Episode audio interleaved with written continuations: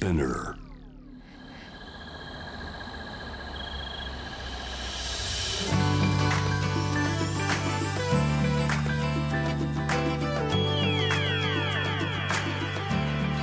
エネオス4 Hour Earth One by One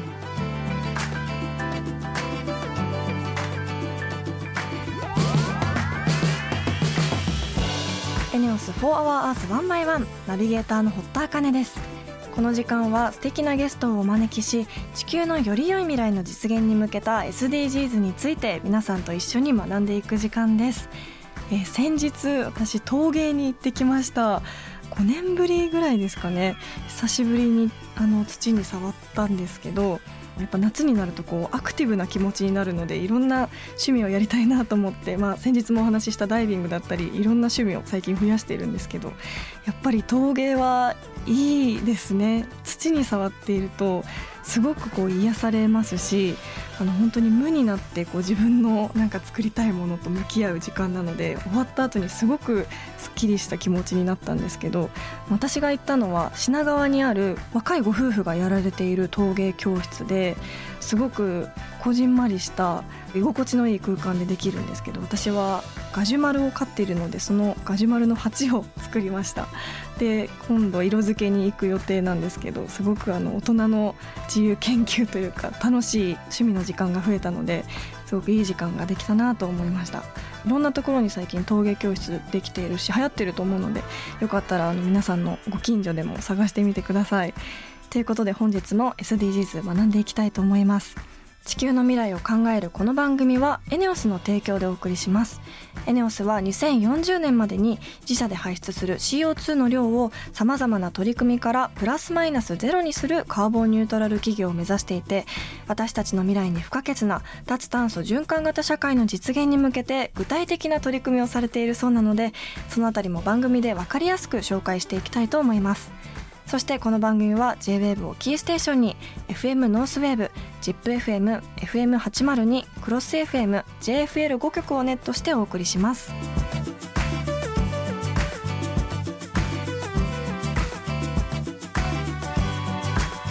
エネオス4 Hour Earth One by One This program is brought to you by エネオス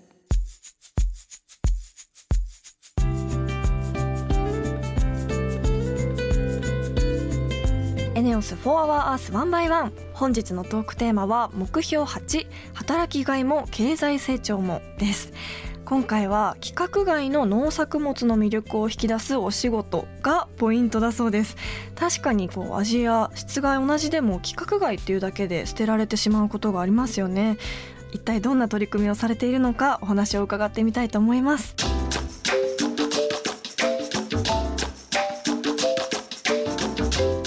ス4 Hour Earth One by One.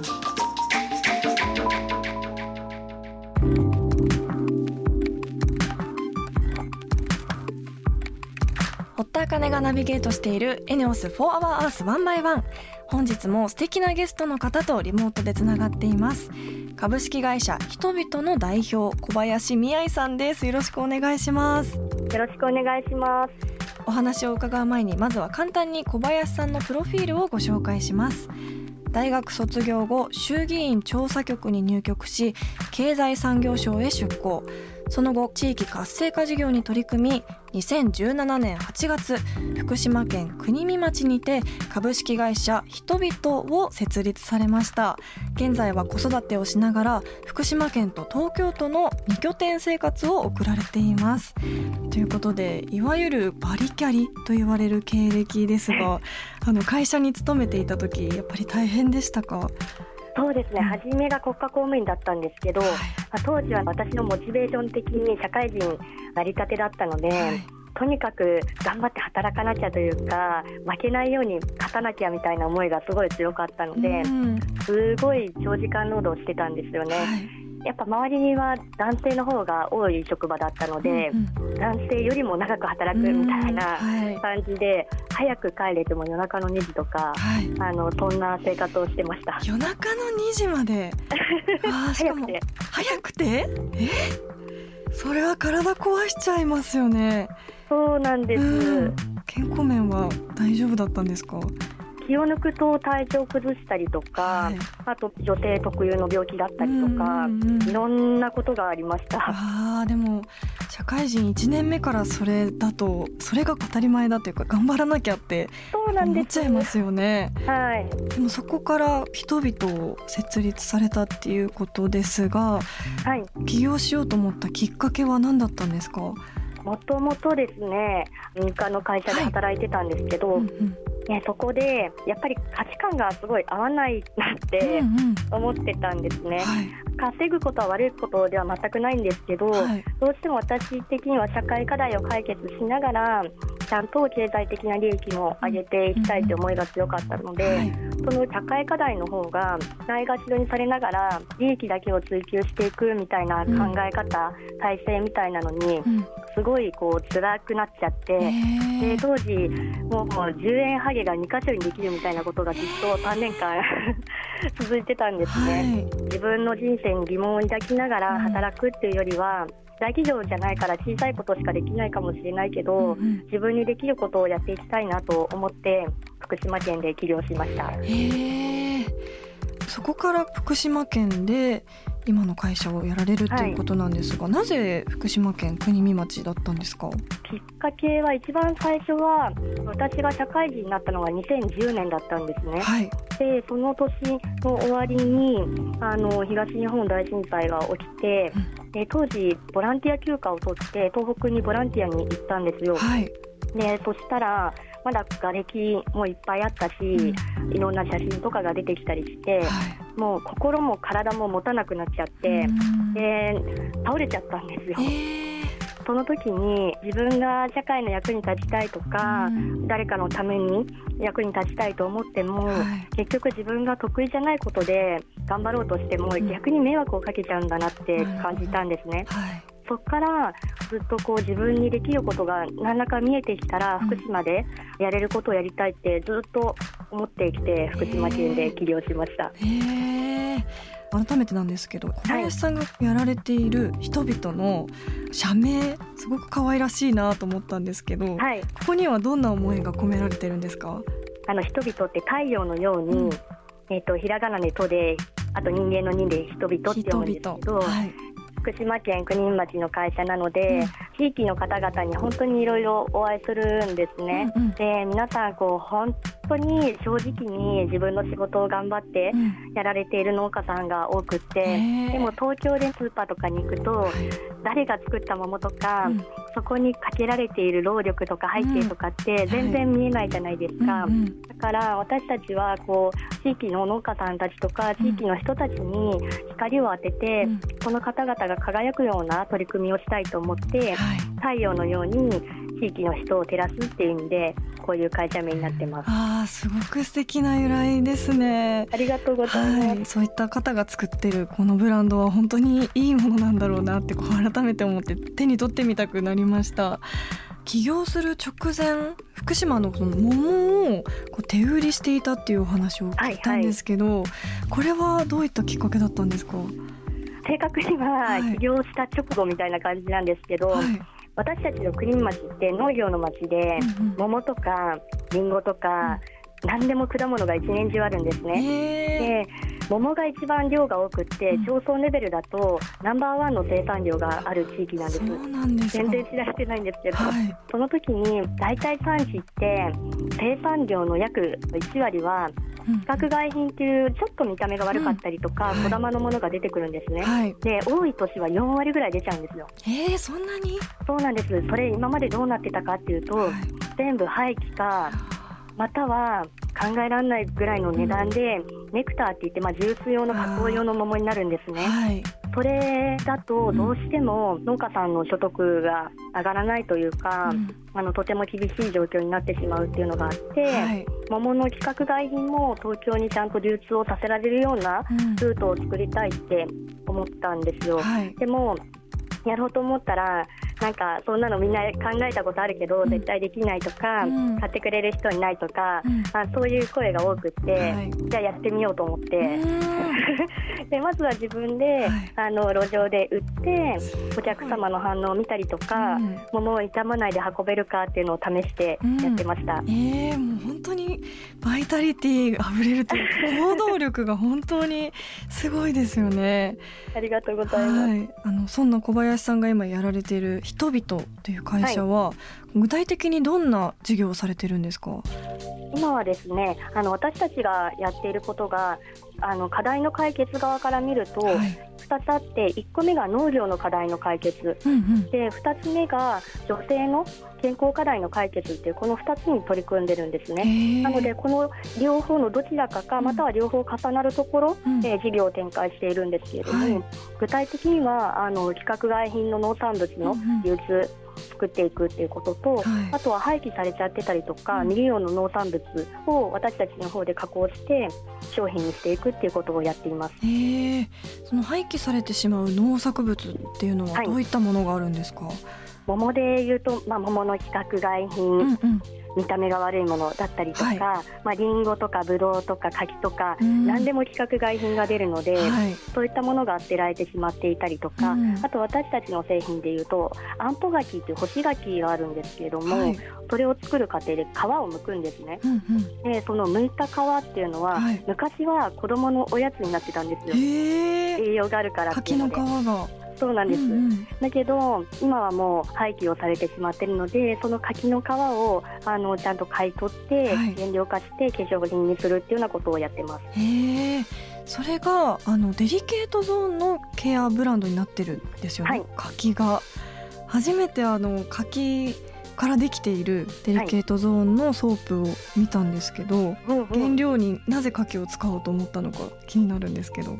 もう柿はですね、はい遡ること縄文時代になるんですけど、はい。もうそんな昔から日本に根付いてる果物なんですね。うんうん昔から食べるっていうことだけじゃなくって家の柱に塗ったり傘に塗ったりとか化粧品に利用されたりっていうことがされてきていたんですね。うんうんでその中でも柿の皮っていうのは私たちがいろいろ研究機関と分析したらはい。すごい豊富な成分が入っていたんですよ例えば匂いのケアとか、うんうん毛穴を引き締めるとか、うん。そういう作用が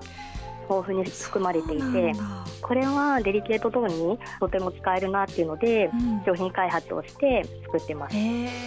最近あのフェムテックあの、はいはい。すごいいろんなところで新しい化粧品が出ているんですけどはい、ここの課金でできてデリケートゾーンソープすごくデザインも可愛いですしサイズもはい、2種類あってすごく気になるなと思ったんですけどそもそもこのケアブランドをやろうと思ったきっかけは何だったんですか？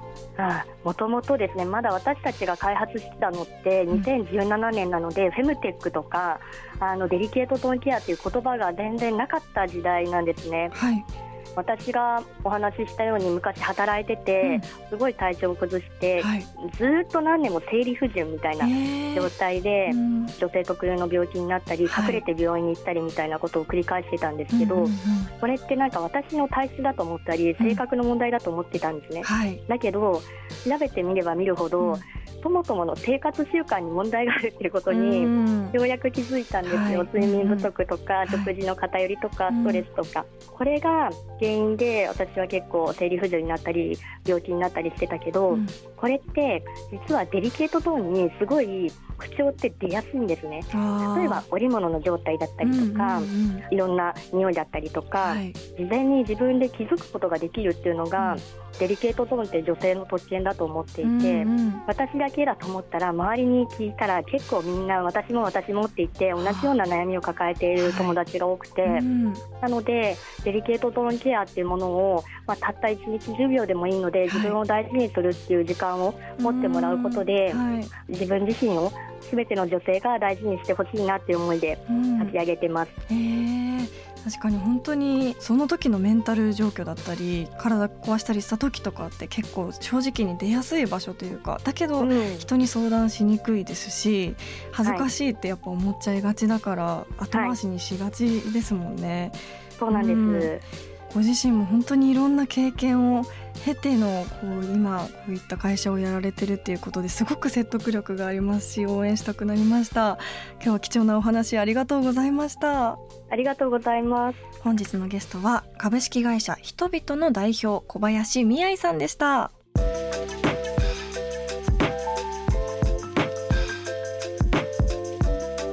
エネオス4 Hour Earth One by One.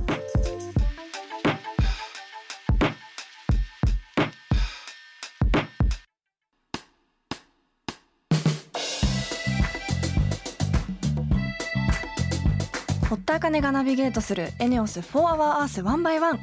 ここからはエネオス SDGs ステーションのお時間です。今月のテーマは次世代ヘルスケアサービスです。今週も私堀田茜が取材に行ってまいりました。ララポート柏の葉にある町の健康研究所明日でエネオスと株式会社ネクイノの協業プロジェクトスマートライフボックス。今週ついに実際に体験してきました。ということでお聞きください。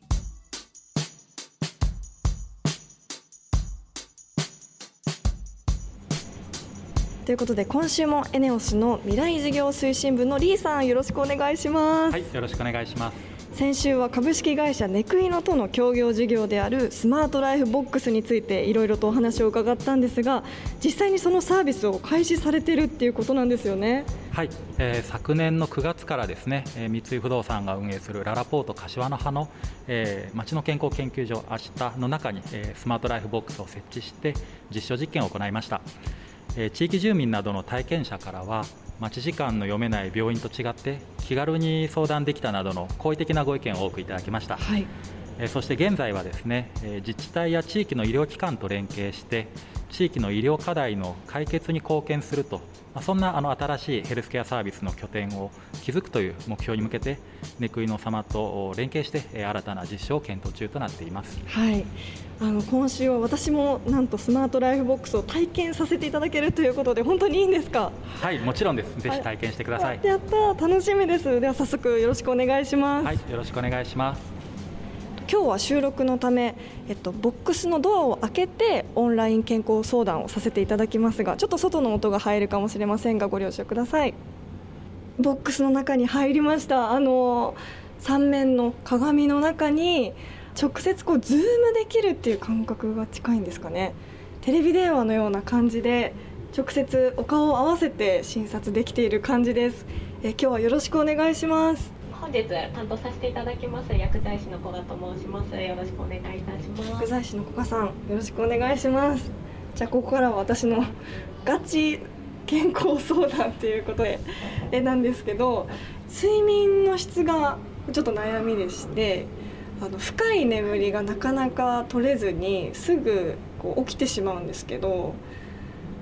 あとそれに伴ってこう、まあ、日中も眠いなっていう日があったりとかこうすっきり寝た感じがしなかったりとかなんとなく貧血気味だったりとかするんですけどっていうのが悩みです。やっぱりお忙しいと思われるので、え多分あの寝る時間とかも結構あのバランスあの同じ時間に寝れなかったりとかあモデルさんもやられてると思うので、はい朝多分朝で早かったり。とかはい。もされるんじゃないかなと思うんですけれども、はいやっぱり寝る前に携帯とかあのデジタル機器とかを見ないっていうことはすごくあの今から寝るぞっていうはい体に対し、あのできてイメないージを。つけてあげるっていうのはそうですねそこがすごく大事かなと思うのでちょっと寝る前、はい1時間ぐらい1時間スマホを見ないとかはい。していただくとちょっとはあの睡眠やっぱり途中で起きちゃうとあんまりこう体が寝たっていう気持ちになれないのでそうなんですよ。確かにずっと緊張状態だったかもしれないです。ありがとうございます。いやいやいやいやいやいや面と向かって女性の方にこう話を聞いていただく機会って本当にないのでしかも、ね、あの薬剤師の方にすごく安心しましたしなんかモチベーションも上がりました健康に対しての。よかったです。はい。体調があの改善されたらまた報告しに来たくなりますね。なんかこう次こうはい。良くなりましたっていうちゃんと会話できてコミュニケーション取れてっていうのはすごくあの安心でした。ありがとうございました。ちらこそありがとうございますいや素晴らしいですね本当に。ありがとうございます、はい、あのそう言ってですね多くの体験者さんが時間いっぱい ゆっくり相談していただいて、はい、あの同じようにあの満足されたようなあの声をたくさん頂戴しております。うん。なんかここまでお医者さんだったり薬剤師の方に遠隔で話を聞いてもらう感覚って本当に今まで私はなくって病院に行ってお医者さんと本当1分2分ぐらいなんか現状を言ってっていう感じだったのでなんか心の距離も近くなって話しやすくもなりますしなんかそれが本当に健康維持にもつながると思ったのですごくいいな心強い味方ができたなっていう気持ちでした。ありがとうございます。はい、あのまあスマートフォンを使ったオンライン診療というのもまああるんですけども、まあ、やはり今回のこのボックスでしっかり正面でこう相談相手の顔を見合わせてですね、はい、相談してみるという、うん、まあそしてあのプライバシーも、うん、えー、ボックスで確保されていると、まあこういった安心感からですね、はい、あの非常に満足度が高いというお声をよくいただいておりますね。はい、本当に一刻も早く近所にできてほしいっていう気持ちです。本当に本当に頑張ってください。応援してます。はい、頑張ります。はい。では、えー、改めてなんですがスマートライフボックスの目指す未来とは何でしょうか？はい、えー、スマートライフボックスは病院でもない自宅でもない第3のヘルスケアサービス提供の空間です。このインターネットを活用したオンラインでつながる世界とそして ENEOS のサービスステーションのようなオフラインのリアルな店舗とそれぞれの強みを生かしていきたいと思ってます。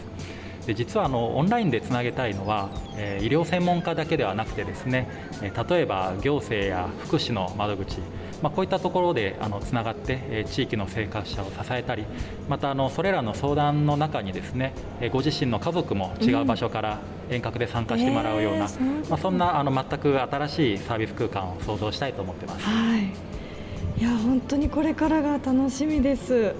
えー、本日はエネオスの未来事業推進部のリーさんありがとうございました、はい、ありがとうございました。エネオス For Our Earth One by One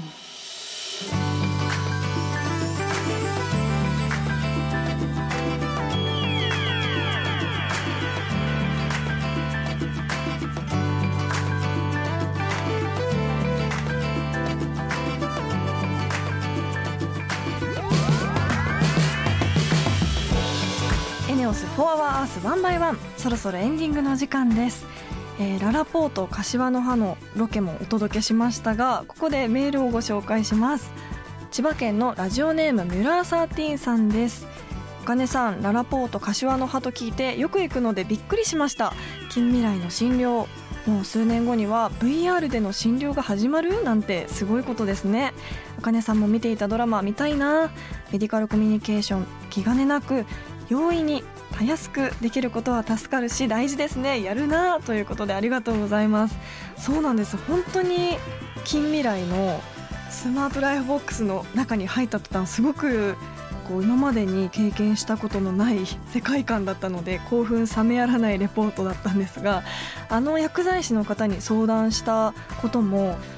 だいぶこう短くカットされてるんですけど実際あれの3倍ぐらいお話ししてしまっていてそれぐらいやっぱり自分と薬剤師さんだけのこの世界で気兼ねなく普段こう聞きづらいなっていうこともよりお話ししやすい感じもありましたしすごく距離感が近かったので本当に心強い味方ができたなっていうそういう感覚がありました本当にこうもっともっと広がってほしいサービスですしこれが広がることでなんか女性の問題もそうですけど10代20代の方のなかなかデリケートな女性の悩みとかそういうお話もこうしやすい環境だなと思ったので女性の味方にもなるんじゃないかなと思います。リスナーのあなたもこんな感じで気軽にメッセージを送ってみてください。メールはホームページにあるメッセージトゥースタジオから。ツイッターは番組名を検索して「4HourEarth」の頭文字「ハッシュタグ #FOE813」をつけてどんどんつぶやいてください。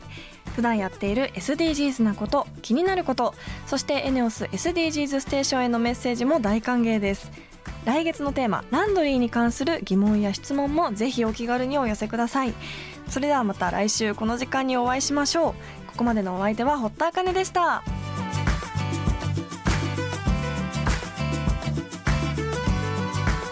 エネオス4 Hour Earth One by One. This program was brought to you by エネオス